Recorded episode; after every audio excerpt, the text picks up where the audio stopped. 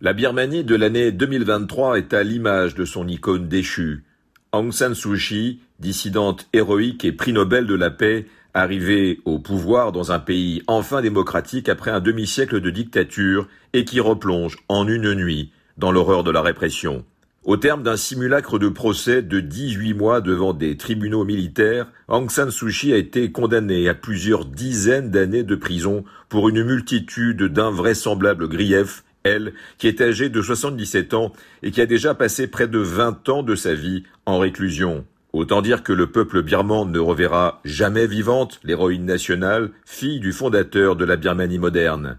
Oui, le pays est à l'image de son icône, c'est-à-dire écrasé, réduit au silence, submergé par la loi martiale et par la fuite en avant du général putschiste Min Aung Hlaing qui a lancé l'armée birmane à l'assaut de son peuple pour faire taire toute contestation. Le pays a renoué avec ses vieux démons dictatoriaux, plus de 5000 morts civils aux quatre coins de la Birmanie depuis le 1er février 2021, près de 17 000 prisonniers politiques jetés dans les geôles birmanes et des centaines de milliers de déplacés internes dans les zones ethniques et de dissidents forcés à l'exil. Mais la Tatmado, l'armée birmane, ne vient pourtant pas à bout d'une nation tout entière qui a décidé de ne pas plier, menée par une jeune génération qui a connu quelques années d'émancipation démocratique et refuse tout retour en arrière. Aussi, malgré l'isolement du pays et l'effarant manque de soutien concret de la communauté internationale, la résistance tient bon et mobilise. Sur le front politique, le gouvernement parallèle composé d'anciens élus entrés en clandestinité multiplie les actions diplomatiques pour sortir le pays de l'oubli.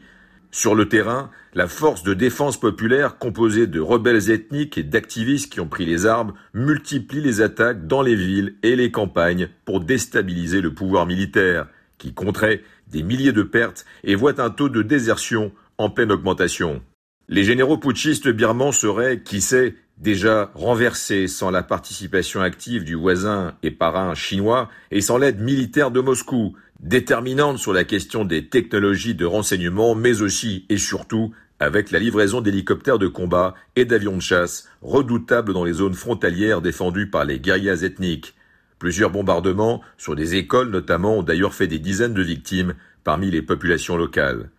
La Birmanie, hier saluée pour son miracle démocratique et visitée par des millions de touristes, est revenue aujourd'hui aux heures noires de la dictature militaire, autarcique, plus lointaine et isolée que jamais.